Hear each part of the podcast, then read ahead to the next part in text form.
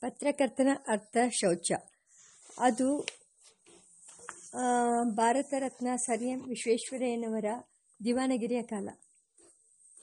ಸ್ವನಾಮಧನ್ಯರಾದ ಮಹನೀಯರು, ಮೈಸೂರು ಸಂಸ್ಥಾನದ ಜನಜೀವನವನ್ನು ಅಭಿವೃದ್ಧಿಯ ಶಿಖರಕ್ಕೊಯ್ಯುತ್ತಿದ್ದ ಕಾಲ. ಹೀಗಾಗಿ ನಾಡಹಬ್ಬವಾದ ನವರಾತ್ರೋತ್ಸವಕ್ಕೆ ಇಲ್ಲಿಲ್ಲದ ಶೋಭೆ ಬಂದಿತ್ತು. ದೇಶ ವಿದೇಶಗಳಿಂದ ಸಿದ್ಧ ಪ್ರಸಿದ್ಧ ಪತ್ರಿಕೆಗಳ ಸಂಪಾದಕರು, ವರದಿಗಾರರು ಹಾಗೂ ಛಾಯಾಗ್ರಾಹಕರೆಲ್ಲ ಖುದ್ದಾಗಿ ದಿವಾನರ ಆಹ್ವಾನದ ಮೇರೆಗೆ ಬಂದು ದಸರಾ ವೈಭವವನ್ನು ಜಗತ್ತಿಗೆಲ್ಲ ಬಿತ್ತರಿಸಲಿದ್ದರು. ಸಹಜವಾಗಿಯೇ ಮೈಸೂರು ಸಂಸ್ಥಾನದ ಮುಖ್ಯವೂ ಮಹತ್ವದ್ದು. ಆದ ಇಂಗ್ಲಿಷ್ ಪತ್ರಿಕೆ ಕರ್ನಾಟಕದ ಸಂಪಾದಕರು ಮಹಾರಾಜರಿಂದ ಮೊದಲ್ಗೊಂಡು ಮಹಾಜನರವರೆಗೆ ಎಲ್ಲರ ಆತ್ಮೀಯರೂ ಆಗಿದ್ದ ಡಿ ವಿ ಜಿಯವರಿಗೆ ಕೂಡ ವಿಶೇಷಾಹ್ವಾನವಿದ್ದಿತು ಡಿ ವಿ ಜಿ ಕ್ಲಬ್ಧ ಕಾಲಕ್ಕೆ ಬೆಂಗಳೂರಿನಿಂದ ಮೈಸೂರಿಗೆ ತೆರಳಿ. ಇಂಡಿ ಇಡಿಯ ನಾಡಹಬ್ಬದ ಅರ್ಥಪೂರ್ಣ ವಿವರಗಳನ್ನೆಲ್ಲ ತಮ್ಮದೇ ಆದ ನಿಷ್ಪಕ್ಷಿಕ ಗುಣ ದೋಷ ವಿಮರ್ಶನೆ, ವಿಮರ್ಶನದೊಡನೆ ಟಿಪ್ಪಣಿ ಮಾಡಿಕೊಂಡು ಕರ್ನಾಟಕದಲ್ಲಿ ಪ್ರಕಟಪಡಿಸುವ ಹವಣಿನಲ್ಲಿದ್ದರು. ಆಗ ಅನಿರೀಕ್ಷಿತವಾಗಿ ದಿವಾನರ ಕಾರ್ಯ, ಕಾರ್ಯಾಲಯದಿಂದ ಇನ್ನೂರೈವತ್ತು ರೂಪಾಯಿಗಳ ಒಂದು ಚೆಕ್ ಡಿ ವಿ ಜಿಯವರ ಕೈ ಸೇರಿತು ಇದೇನೆಂದು ಗುಂಡಪ್ಪನವರು ಕಾರ್ಯಾಲಯದ ಕಾರಕೂನರನ್ನು ಕೇಳಿದಾಗ, ಇದು ಎಲ್ಲ ಪತ್ರಕರ್ತರಿಗೂ ಕೊಟ್ಟಿರುವ ಸಂಭಾವನೆಯೆಂದಷ್ಟೇ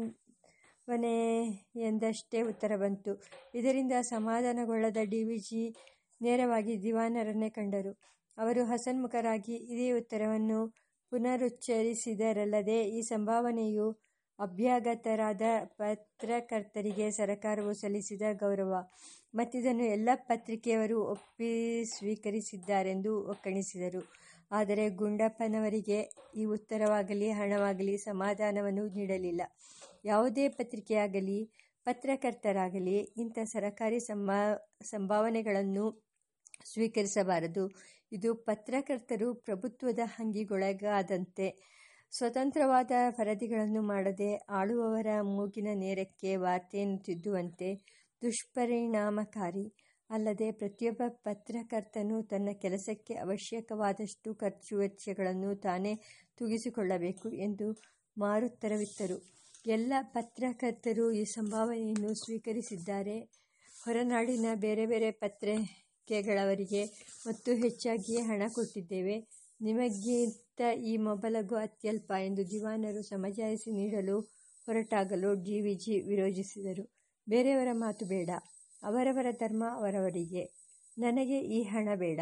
ಕಡೆಗೂ ದಿವಾನರು ಮಣಿಯಬೇಕಾಯಿತು. ನಿಸ್ಪೃಹರಲ್ಲಿ ಅಗ್ರಗಣ್ಯರಾದ ವಿಶ್ವೇಶ್ವರಯ್ಯನವರೇ ಗುಂಡಪ್ಪನವರ ಅರ್ಥಶೌಚಕ್ಕೆ ತಲೆಬಾಗಿದರು. ಸಾವಿರದ ಒಂಬೈನೂರ ಹದಿಮೂರು ಹದಿನಾಲ್ಕರ ಆ ದಿನಗಳಲ್ಲಿ ಇನ್ನೂರೈವತ್ತು ರೂಪಾಯಿಗೆ ಸುಮಾರು ಇನ್ನೂರು ಗ್ರಾಂ ಬಂಗಾರ ಸಿಕ್ಕುತ್ತಿದ್ದ ಕಾಲ. ಅಲ್ಲದೆ, ಡಿ ವಿ ಜಿ ಎಂದಿನಂತೆ ಬಡತನದಲ್ಲಿಯೇ ಇದ್ದ ಕಾಲ. ಆದರೂ ಅಪರಿಗ್ರಹ ವ್ರತ ಅವರ ಆಜೀವ ಧರ್ಮವಾಗಿತ್ತು